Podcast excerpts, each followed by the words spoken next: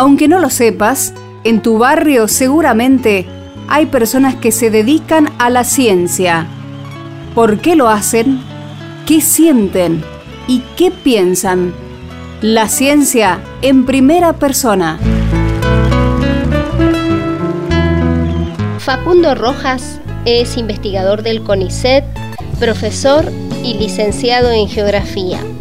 Como protagonista en este espacio de hoy, nos brinda más detalles sobre su procedencia y por qué eligió Mendoza para vivir. Soy de Mendoza, nacido en Mendoza. Estudié geografía acá en la Universidad de Cuyo, profesor y licenciado. Me, gustaba mucho la docencia, pero también la, investigación.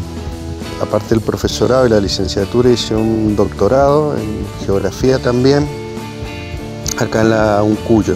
Tuve la suerte mientras en los últimos meses que me estaba por recibir y mientras estaba trabajando en algunas cuestiones en el CRISIT. en ese momento el CCT Mendoza se llamaba CRISIT y, gracias a otro profesor que también era investigador del CRISIT, que es Luis Lenzano, de estudiante ya iba al CRISIT y aprendí cartografía digital y algunas otras cuestiones vinculadas a lo que se hacía en su grupo. Y gracias a, un trabajo que tuve ahí conocí a quien fue mi directora y mi, quien me formó en buena parte de mi, en mi rol como investigador, que fue María del Rosario Prieto, Charo Prieto. Ella es una historiadora también acá de Mendoza, que se dedicó a la historia ambiental y a la climatología histórica, básicamente, aunque también fue arqueóloga, antropóloga, egresada de historia, hacía trabajos de esos otros campos de, más joven. Y, bueno, y la verdad que me apasionó mucho el tema de la vinculación entre la historia y la geografía en los temas ambientales. Y bueno, ahí hice toda la postulación a CONICET y bueno, en el 2014 me dieron el cargo de investigador que se hizo efectivo recién en el 2015. Tengo una hija de nueve años, Lucía, y también me parece que Mendoza es un lugar lindo para que un niño crezca, una niña, un niño, y eso no es una razón menor. También mi pareja está conforme acá, mi compañera y bueno, la familia en general creo que estamos acá como. Eso también es interesante, no he viajado mucho, pero he tenido la posibilidad de ir a Austria, a España, a algún otro país de Europa eh, a esos países a trabajar, los otros a conocer, eh, a, Estados Unidos, a México, a Brasil, a Colombia. Y como digo, me parece a mí que a veces digo que debería ser un, derecho donde todas las personas pudieran en algún momento viajar y, y conocer otras latitudes, tanto no solo como el turista promedio, sino también en términos de trabajo y conocer la gente del lugar. Bueno, una cosa que no dije es que yo entré tarde a estudiar geografía en relación a lo que algunos, bueno, muchas personas egresan del secundario y entran a estudiar en la universidad. Si bien ese era mi plan, por cuestiones personales y problemas personales, entré varios años tarde. O sea, creo que unos, si no me equivoco, cuatro años tarde o después de que egresé el secundario. Por lo tanto, en, la universidad, como en los ingresos a CONICET, tengo, hoy, hoy tengo 45 años y, la gente que hizo todo en tiempo y forma, soy un poco más grande. A veces me han preguntado por qué vivo en Mendoza y por qué pasé toda la vida en Mendoza, la vida académica y la vida personal. Bueno, es un poco de situaciones que sucedieron así. Eh, si a mí me preguntan, en general yo recomiendo viajar un poco más y conocer otros mundos, tanto en lo personal como académico. Y sí, en la medida de lo posible recomiendo mucho eso, pero bueno, mi vida personal y particular no, no ha sido tan así. Incluso recomiendo hacer el doctorado en otra universidad que no sea la que uno egresa Pero bueno, también todo eso tiene que ver con situaciones personales, con ofertas y demás, ¿no? En, el caso personal mío, eh, sigo viviendo en Mendoza por distintas razones. Primero porque estoy muy cómodo en, los lugares donde trabajo, que eh, por un lado es el Yanila, que depende del CONICET, ahí en el CCT de Mendoza. Por otro también estoy cómodo en la Facultad de Filosofía y Letras, en el Departamento de Geografía y en el Instituto de Geografía, donde también participo como comité editor de la revista del Boletín de Estudios Geográficos, como profesor de epistemología, de materias técnicas como laboratorio de SIC y bueno, en algunas otras actividades. En ese sentido, aparte de, estar contento, conforme y poder disfrutar mi trabajo, también Mendoza es una ciudad que me gusta. Me gustaría también quizás pasar un tiempo en otras ciudades, pero siempre me, me gustaría volver a Mendoza. Eh, de Mendoza me gustan muchas cosas. Una de ellas es que es una ciudad de tamaño mediano, donde las cosas están relativamente cerca, donde se puede caminar y vivir con una calidad de vida bastante buena, aparte de estar cerca de los afectos, ¿no? que uno tiene acá ya por estar vivir acá y nacer acá. Pero digo, cuando uno viaja descubre cosas muy lindas de otros países y otros lugares. Todos los lugares tienen cosas muy lindas y se aprende mucho pero también valora y redescubre las cosas lindas del lugar donde uno vive o donde uno es, ¿no? Entonces, en ese sentido, Mendoza tiene mucho para dar y bueno, e-, esas son las razones por las cuales sigo acá. Como estábamos escuchando, el doctor Rojas se dedica a la geografía, pero más allá del rol docente, nos preguntamos cómo se investiga en esta materia, dónde lo hace y qué le interesa que la comunidad mendocina conozca del equipo con el que trabaja. Una de las cosas que me gusta de la investigación que vengo realizando hace varios años es la posibilidad y los desafíos del trabajo interdisciplinar. He tenido la suerte de poder trabajar con Pablo Villagra, con Ricardo Villalba, con Mariano Morales, con una serie de, colegas que desde las ciencias naturales, la dendrocronología, Mariano Maciocas desde el clima, bueno, también tuve un paso por el inventario de glaciares y me ha permitido comprender la ciencia y aprender mucho de los procesos ambientales y de los procesos sociales también porque el trabajo en muchos casos ha sido conjunto con, otros colegas del grupo de historia ambiental, como Lucrecia Wagner, Facundo Martín, Robin Larsimón.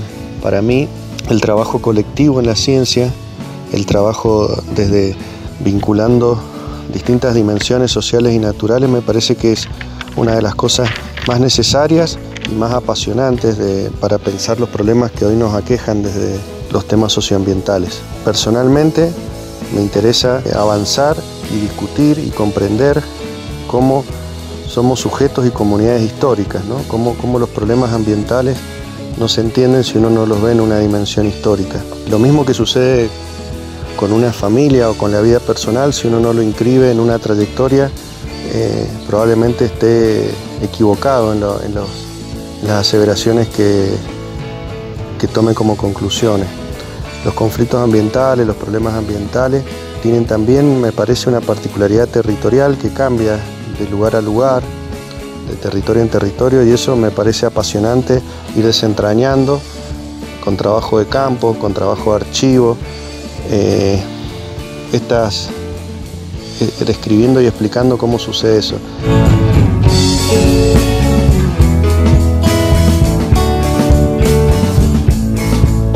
Trabajo concreto que yo hago tiene que ver en la parte histórica con recorrer archivos, fuentes documentales que están en distintos archivos, a veces de siglos. Algunos han sido facilitados por mi directora, otros los he ido buscando yo. Y, y, a veces son fuentes primarias, secundarias que uno relee en clave de los problemas actuales. Me interesa particularmente también pensar el pasado y la historia en relación a los problemas del presente. Sin caer en anacronismo, creo que la historia tiene varios usos y una de ellas es comprender también el presente y lo que nos aqueja más allá del entretenimiento o de la cultura general que implica una descripción de hechos del pasado.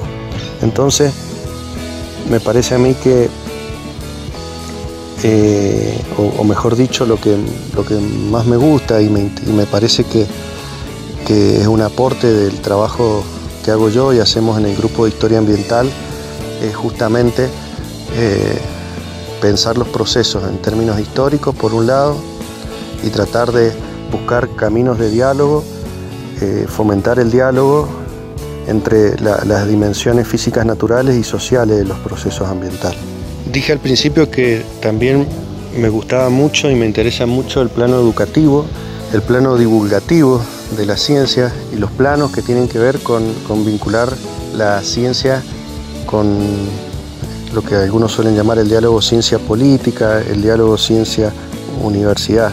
Si bien no he tenido tiempo de dedicarme mucho, siempre estoy indagando esas cuestiones y, trato de apoyar porque me parece a mí que la ciencia tiene que estar sumamente conectada con la docencia y viceversa. Uno aprende mucho trabajando con, en las universidades, me parece que es un desafío a superar que las universidades en Argentina, o por lo menos la experiencia de las universidades más cercanas, investiguen mucho más y que los organismos de investigación también aumenten su nivel de divulgación y de docencia, aunque en los últimos años se ha avanzado mucho. Realmente es muy interesante comprobar que el estudio de la geografía vinculada con la historia nos puede revelar datos que las tres últimas generaciones desconocemos absolutamente de nuestro pasado de nuestro territorio y de nuestra gente. Por eso es valioso el trabajo que desarrollan quienes investigan junto a Facundo Rojas. Queremos conocer mucho más y por eso lo seguimos escuchando. Uno de los más interesantes tiene que ver con buscar evidencias históricas de ciertos procesos ambientales y, de cómo esos procesos ambientales en el pasado han sido representados, pensados, solucionados, esos problemas no solucionados, cómo han persistido ciertos conflictos por siglos o por décadas. Y, en ese sentido entonces hay una relectura de documentos históricos que muchas veces se han usado para historia política o otro tipo de historia en clave ambiental, eh, buscando cómo hacer reconstrucciones. Por ejemplo, eh, uno de los trabajos que hicimos es reconstruir la ciénaga del Bermejo que ocupaba gran parte de lo que hoy es Guaymallén o Maipú, con mapas antiguos, o reconstruir cómo eran los bosques de Algarrobo en Mendoza, en La Rioja, en Catamarca, que fue mi tesis, o sea, hasta dónde llegaban, cómo se desmontaron, por el ferrocarril, por la minería que hubo a fines del siglo XIX y principio del XX en Capillitas y Famatinas, cuánta leña se usaba, cuánta agua se usaba, hacia dónde iba esa leña. Por un lado, una cuantificación y una reconstrucción ambiental de esos procesos, por otro lado, eh, una comprensión social eh, de, qué significaba eh, en términos de, de quienes se apropiaban de esa, de esa riqueza de, esas ventajas, quienes sufrían o no esos desmontes y cuáles eran las representaciones, las ideas en torno a eso. Por supuesto que todo eso no se hace solo, ahí recalco el trabajo interdisciplinario, nadie puede saber de todo. Y otro tema muy interesante de los últimos años es trabajar sobre el tema del clima y los recursos hídricos, tratando de buscar evidencias para periodos donde no había datos instrumentales, o sea, los datos de medición de los aforos de río, los datos de medición son del siglo XX, a veces del XIX, entonces ciertas reconstrucciones de procesos ambientales como puede ser eh, las lluvias, las precipitaciones, las nevadas, cuántas veces estaba cortado el camino a Chile, un trabajo que hizo Charo ya de temprano, o, en qué momento y de qué forma impactaba el crecimiento del río Bermejo en el norte argentino, otro trabajo que hicimos, o el río Salí Dulce, el río Mendoza, cómo son las inundaciones en cada lugar, cómo se han digamos, interpretado esos procesos, esos cambios en el ambiente, esos cambios en el clima. Eh, otro trabajo que hicimos fue reconstruir toda la cuenca del río Atuel, Chaileibú, con los datos que había y, por supuesto, tratando de aportar un granito de arena, en este caso, a este conflicto interprovincial, tratando de poner una mirada un poco más alejada de las urgencias eh, y los sesgos particulares, no por ello más verdadera, pero sí con otros ritmos y otros documentos. Y bueno, esa es un poco la, tarea que intentamos emprender, siempre revolviendo documentos antiguos y, y poniéndolos en el espacio, dándole una territorialidad. Precisamente divulgar este saber es uno de los desafíos que se plantea nuestro investigador de esta semana. Así nos lo cuenta Facundo Rojas.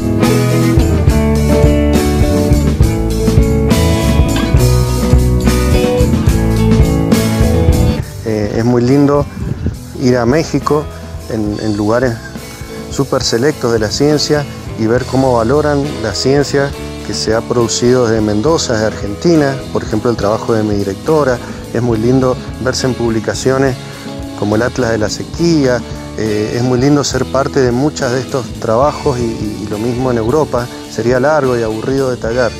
También es muy importante para mí sentir cuando uno sale como la Facultad de Filosofía y Letras y ciertos geógrafos de nuestra facultad, que no voy a mencionar a uno porque he tenido grandes profesores en geografía acá en Mendoza y sería injusto mencionar a dos o tres y no al resto, pero tanto los profesores, que algunos tuve más contacto, otros menos, han sido grandes referentes y, cuando uno sale hacia otras provincias, sobre todo a otros países, encuentra ahí eh, una valoración que a veces desde adentro no se tiene.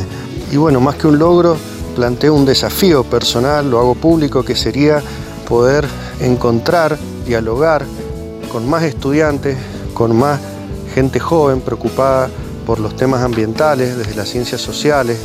Hay muchos, pero siempre uno quiere un poco más, por más geógrafos que hagan historia, por más historiadores que se interesen por la geografía, por más universitarios que estén preocupados por este diálogo entre las miradas más clásicas de la geografía física, las ciencias naturales y las geografías sociales.